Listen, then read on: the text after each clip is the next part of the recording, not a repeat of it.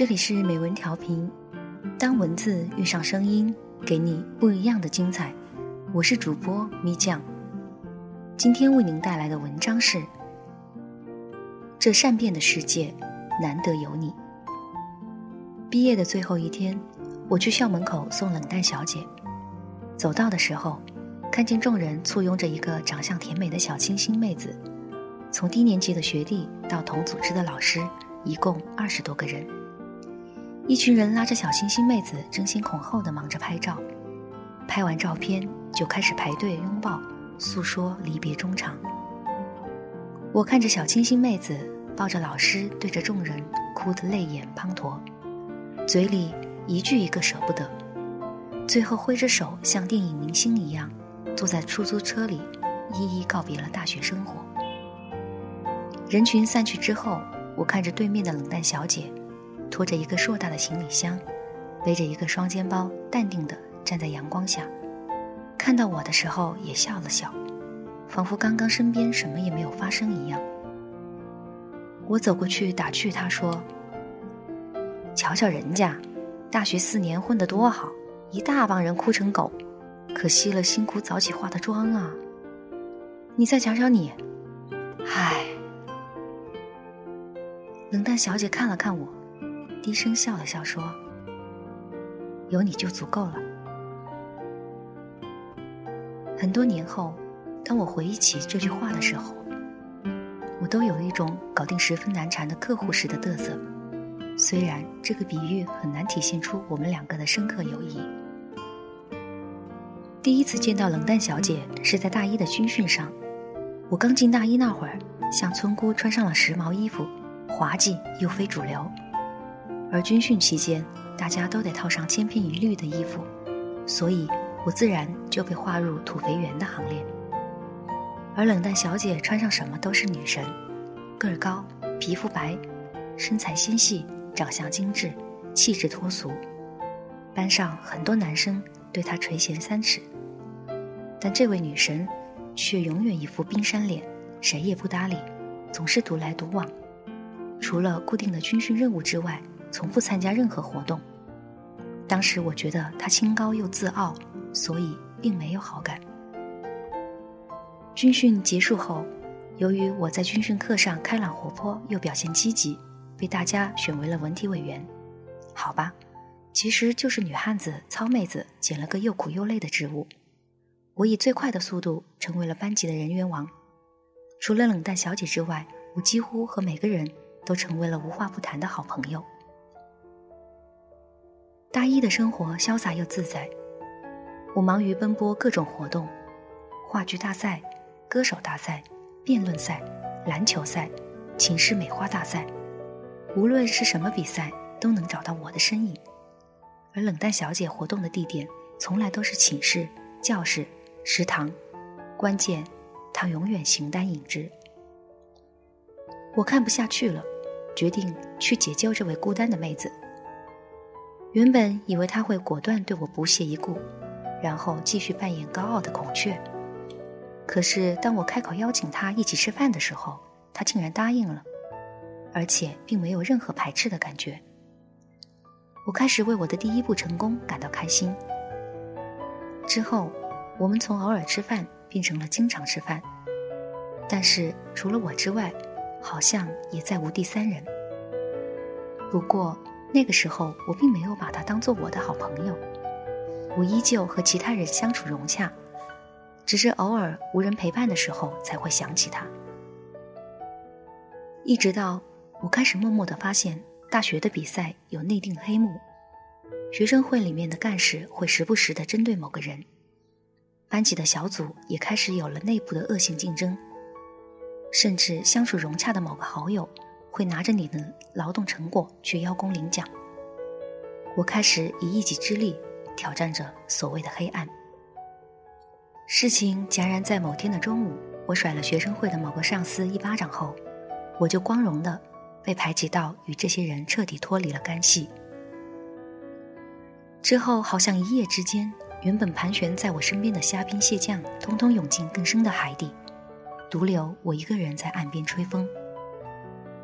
冷淡小姐成为了唯一不与他们苟合的异类，而我，竟然是抱着一种无路可退、不得不选择他的态度，才和他成为同类的。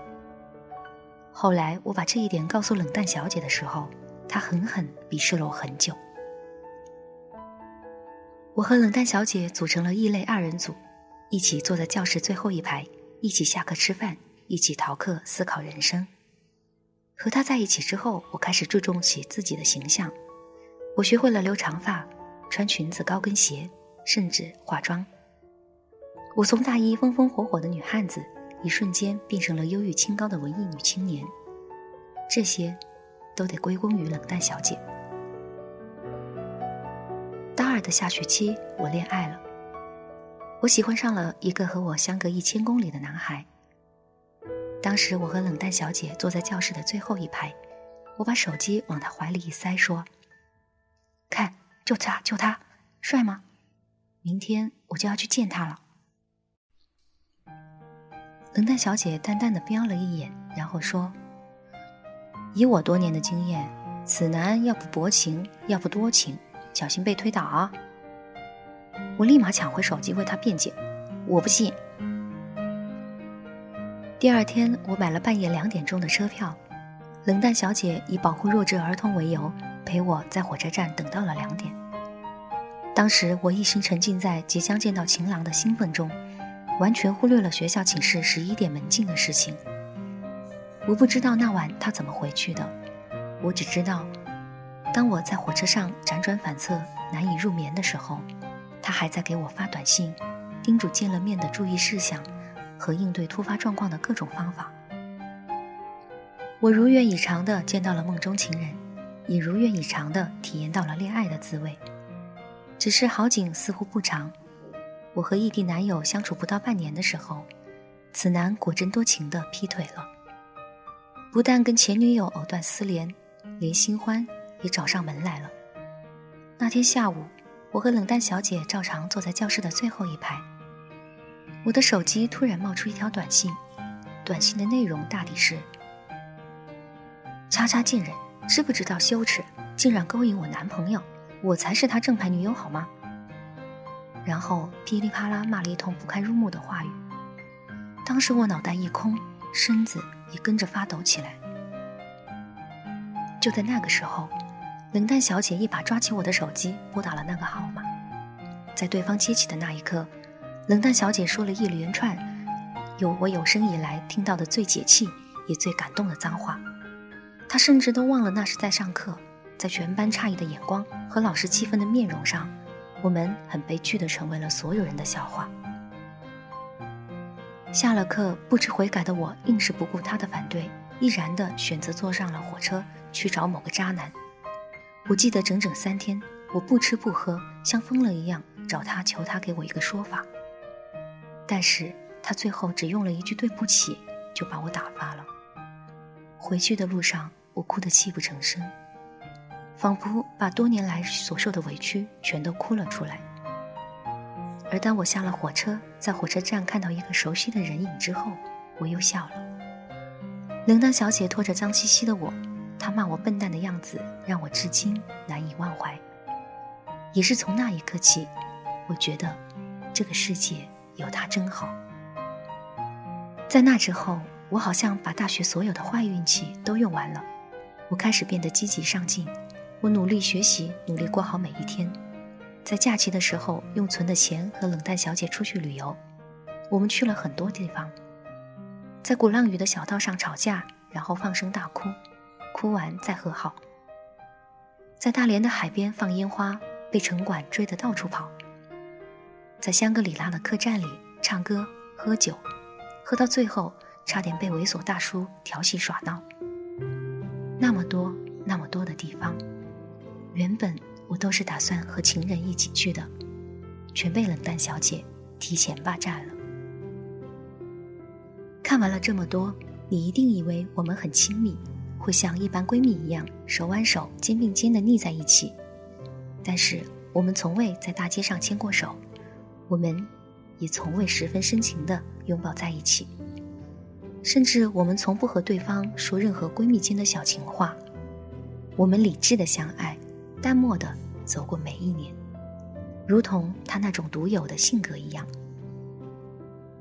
送走冷淡小姐的时候，我给她发短信说：“回忆四年来都是你对我的好，我好像蛮差劲的吧？”他回了我一个长长的短信，到现在我都怀疑他是提前写好的。他说：“也不知道是谁在大一全班把我当做异类的情况下，不管我愿不愿意就拉我入伙结成帮派。”也不知道是谁在我最穷的时候，硬逞强说自己是有钱人，不管我愿不愿意，每顿饭都提前请客。也不知道是谁在我被班上某个贱男恶意撞了之后，自不量力跑去找他大打出手，不管我愿不愿意，就把自己弄得遍体鳞伤。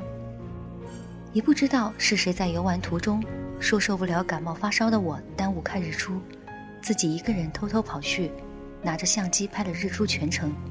也不管我愿不愿意，硬是塞给我看。好吧，你做了这么多我不愿意的事情，想着如何报答我吧。看完这条短信，我呵呵傻笑了很久。一生中能有这么一个朋友，我是不是赚了？我想，朋友不在乎多，只在乎你就足够了。这善变的世界。难得有你，还这么不嫌弃我，谢谢。